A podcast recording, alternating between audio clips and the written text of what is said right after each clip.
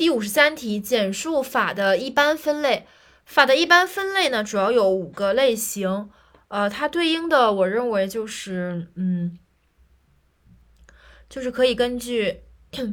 一法系，二实体程序，三根本普通与一般特别，就是这个内容上的问题。然后四是国际与与国内。配送逻辑就是，呃，第一是。呃，从着眼到整个范整个国际范围内的两个，就是对应第一个和第五个成文法与不成文法，主要是联想到了两个两大法系，然后国内法与国际法也是联想到了这个国外的事儿，然后所以这是一和五，然后三和四的记忆逻辑就是根本与普通、一般与特别都是在内容上的这个内容范围的不同而带来的分类，然后最后就是实体法与程序法是一个很简单的一个哲学范畴。所以说总结一下，就是成文法与不成文法，国内法与国际法，